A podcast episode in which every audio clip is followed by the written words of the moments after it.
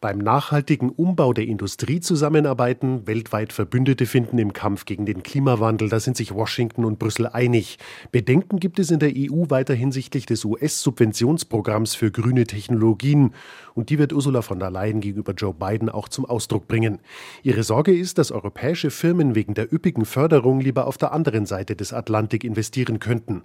Bei Elektroautos hat die US-Seite nach von der Leyens Darstellung inzwischen Nachteile für EU-Hersteller abgewendet Schritt. Das soll auch bei Batteriekomponenten gelingen.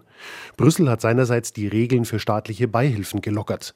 Die Kommission will außerdem kommende Woche Vorgaben machen, damit künftig die meisten Windkraftanlagen, Wärmepumpen und Batterien aus EU-Produktion kommen.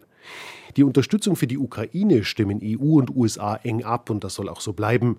Außerdem dürfte der Umgang mit China zur Sprache kommen. Washington fordert eine härtere Gangart gegenüber Peking für den Fall, dass China Waffen an Russland liefern sollte.